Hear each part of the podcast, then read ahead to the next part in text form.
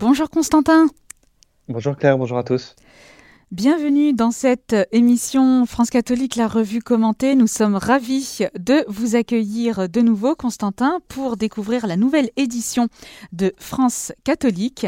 Alors, nous commençons cette revue commentée avec un bref retour du voyage du pape François à Marseille. Que devons-nous retenir de cette visite? Alors d'abord, ce qui a été marquant, c'est ce qui a évidemment été retenu euh, médiatiquement par l'ensemble des chaînes et des journaux euh, français, à savoir la parole pontificale en faveur de l'accueil des migrants et notamment les propos que le Saint-Père a tenus devant le mémorial des marins et migrants morts en mer, euh, où François avait expliqué nous ne pouvons plus assister aux tragédies des naufrages provoqués par des trafics et le fanatisme de l'indifférence. c'est ce qu'ont retenu en, en majorité les, médias, non sans provoquer euh, une certaine euh, crispation chez euh, certains catholiques. Nous revenons longuement sur ces propos du Saint-Père en faveur des migrants dans le, nouveau numéro de France catholique de cette semaine, mais nous avons aussi voulu revenir sur ce qui a été un peu oublié par ce, ce, grand coup de projecteur qui a été mis, on va dire, sur l'aspect le plus politique euh, du discours euh, du pape, euh, quand bien même là encore politique pour être nuancé, puisque des, paroles en faveur eh bien de la simple charité chrétienne vis-à-vis de, personnes qui traversent la Méditerranée sur des, des radeaux va sans doute au-delà de la politique. Donc ce qui a été un peu occulté par euh, ce message, eh bien, il y a d'abord l'aspect populaire. Euh, les auditeurs de Radio Maria qui ont regardé euh, la messe en direct du stade de Vélodrome célébrée par Monseigneur Aveline et présidée par le pape ont sans doute vu toute la foule de Marseillais, notamment ces nombreuses familles, toute cette jeunesse marseillaise qui a été un spectacle assez rafraîchissant puisqu'il a montré une image de l'Église en France qui est un peu euh, une image un peu différente de celle qu'on se euh, complaît euh, à, à, peindre, qui serait celle d'une Église vieillissante. Non, là, ce qu'il y avait, c'était une Église jeune et populaire qu'il y a aussi à retenir et ce qui a été un peu euh, mis de côté, en tout cas médiatiquement, et ce que nous essayons de mettre en avant euh, dans France catholique, c'est également euh, l'aspect spirituel de la visite du pape à Marseille. on peut citer les propos qu'il a eus sur l'importance de l'adoration, sur l'importance de la confession. également, nous revenons sur l'homélie prononcée lors de sa messe au stade Vélodrome, l'appel à un tressaillement pour la foi en France. Euh, l'appel aux saints français, hein, le pape qui aime tellement euh, Sainte Thérèse de Lisieux et, Saint Charles de, Foucault, euh, il expliquait nous avons besoin de retrouver passion et enthousiasme, de redécouvrir le goût de l'engagement pour la fraternité, d'oser encore le risque de l'amour dans les familles et envers les plus faibles, et de retrouver dans l'Évangile une grâce qui transforme et rend belle la vie. Et puis enfin, euh, nous revenons sur ces propos sur l'importance du respect euh, de la vie, surtout à l'heure où le gouvernement s'interroge euh, sur une loi légalisant l'euthanasie et ou le suicide assisté, puisque le pape a parlé de la perspective faussement digne d'une mort douce qui en réalité est plus salée que les eaux de la mer. On voit donc que la venue du pape à Marseille était une venue un peu plus complexe, non moins radicale, hein, mais un peu plus complexe que euh, ce qu'ont bien voulu euh, euh, dépeindre de les médias, dépeindre les différents médias. Et puis surtout, on oublie qu'il y a quand même un aspect historique qui est que eh bien, qu'importe ce que dit le pape, le pape est venu à Marseille, le pape est venu en France, et ça, il faut forcément se, réjouir et, voir ce que cela dit, quel est le message qui est envoyé aux catholiques de France. Merci beaucoup euh, Constantin euh, pour euh, ce résumé en tout cas et de ce que nous devions retenir en temps fort donc pour la venue du pape François à Marseille.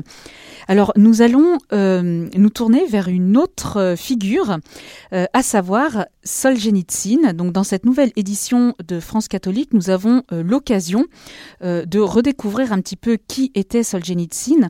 Alors qu'a-t-il à nous dire aujourd'hui? Alors en deux mots, euh, Alexandre Solzhenitsyn, c'est un écrivain, un dissident euh, soviétique. C'est notamment à lui que l'on doit euh, un ouvrage qui s'appelle L'archipel du Goulag, et qui a vraiment, j'allais dire, braqué la lumière sur tout le système concentrationnaire et, pénitentiaire en Union soviétique, donc un célèbre dissident soviétique. Et nous en parlons parce que nous interviewons Philippe de Villiers qui se commémore, qui commémore pardon, les 30 ans de la venue de Solzhenitsyn en, en, France. il y a 30 ans, lorsque le dissident soviétique est venu en Vendée, euh, lui qui connaissait, euh, bien que russe, qui connaissait l'épisode de la terreur euh, révolutionnaire en, Vendée, puisque sa mère lui racontait la, révolte des, paysans de, de Tambov qui s'étaient révoltés justement contre, contre le, communisme et qui ressemblait à celle des paysans vendéens dans les années 1793.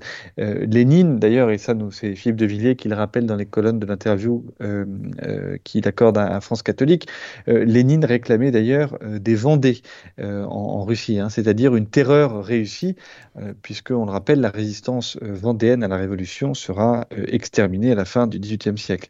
la Vendée est l'archétype de la résistance, la première révolte populaire contre le totalitarisme moderne, disait ainsi Solzhenitsyn, montrant que la révolte des Vendéens en 1793 et les années qui ont suivi est une révolte qui est encore actuelle aujourd'hui.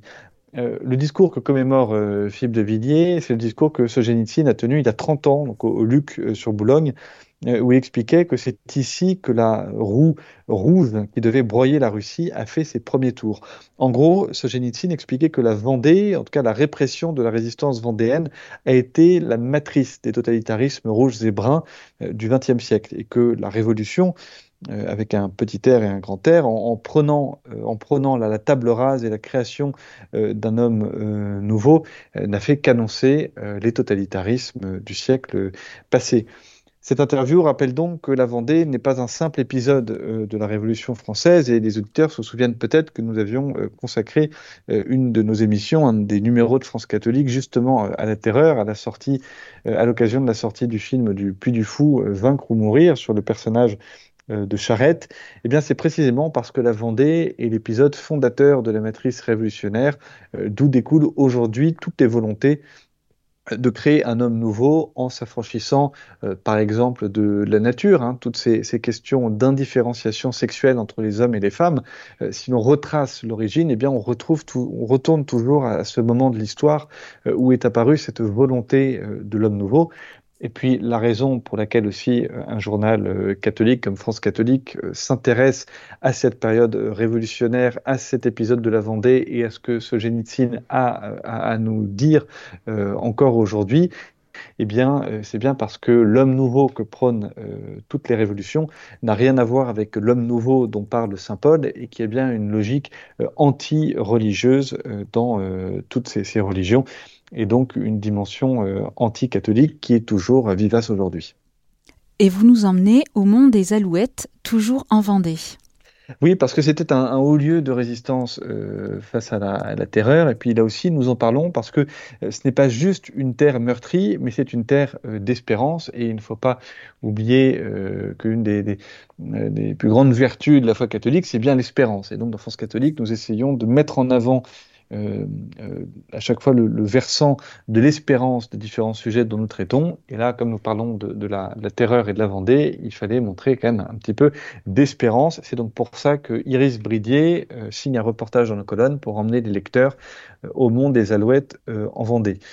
Euh, c'est donc une terre euh, meurtrie, euh, mais là où il y a l'espérance, c'est que après la terreur de 1793, eh bien, il va venir d'abord 1823. c'est à, cette époque que le roi Louis XVIII demande à, sa nièce Marie-Thérèse, qui était la, fille de Louis XVI, de se rendre en Vendée et elle y pose la première pierre d'une chapelle expiatoire sur le, mont des Alouettes, qui est un, mont qui permet vraiment d'embrasser tout le paysage vendéen. Alors la construction de la chapelle, on le raconte dans l'article, a été toute une aventure. La chapelle a même failli être démolie sous Louis-Philippe et il faudra attendre 1955 pour que l'évêque de Luçon, monseigneur Cazot, euh, confie au souvenir vendéen le soin d'achever euh, la chapelle et puis euh, dix ans plus tard encore pour que les plans soient terminés et que les financements soient, soient réunis. Et enfin, la chapelle est bénie en 16, en 1968. Euh, on est donc 165 ans après euh, la pose de, la première pierre, hein, ce qui montre bien qu'il ne faut jamais euh, perdre l'espérance, puis il faut continuer de se, battre pour que les projets aboutissent, puisqu'il faut attendre 165 ans donc avant après plutôt la, la pose de la première pierre pour que la chapelle soit bénie. C'est donc un haut lieu de la mémoire vendéenne. Mais attention, comme nous l'explique Guillaume Bernard dans, l'article, qui est enseignant à l'Institut catholique de Vendée, il n'y a pas d'avenir sans enracinement, mais il n'y a pas non plus d'avenir si l'on se complaît dans la nostalgie. Il ne s'agit pas de ressasser le passé, mais de se projeter dans l'avenir. Et justement, la Vendée, qui a été massacrée il y a deux siècles et demi, est aujourd'hui parmi, parmi les dix départements les plus dynamiques de France, euh, un département qui est fier de son histoire et de son identité. C'est donc un signe d'espérance euh, pour la France et euh, tous les, départements de France et même tous les Français peuvent donc s'inspirer de ce modèle vendéen.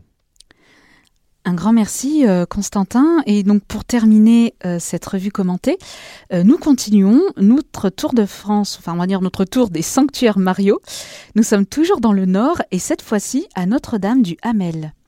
Oui, nous sommes à 30 km euh, au nord euh, de Beauvais, Notre-Dame du, Hamel, qui est un haut lieu euh, avec beaucoup de, qui compte beaucoup de miracles et la partie la plus ancienne de, de l'église pourrait dater du, du XIe siècle. Hein. Donc c'est même une, un sanctuaire, une église plutôt, qui a une histoire euh, millénaire et qui là aussi euh, est euh, assez intimement liée à l'histoire de France, aux personnages des rois, puisque deux rois sont passés par Notre-Dame du Hamel, François Ier d'abord, puis Louis XIII.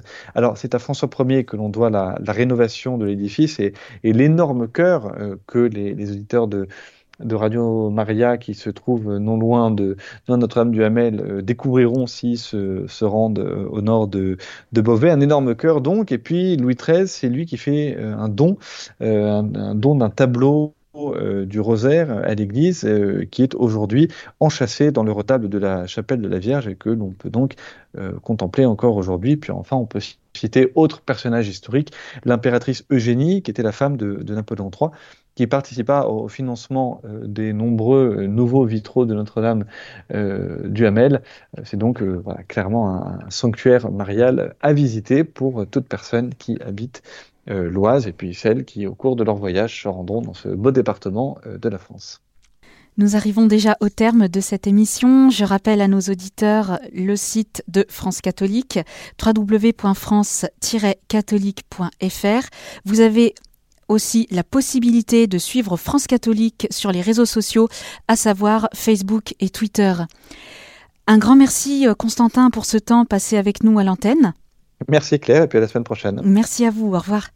Chers auditeurs, c'était notre émission France catholique, la revue commentée. Retrouvez cette émission podcast sur notre site internet radiomaria.fr.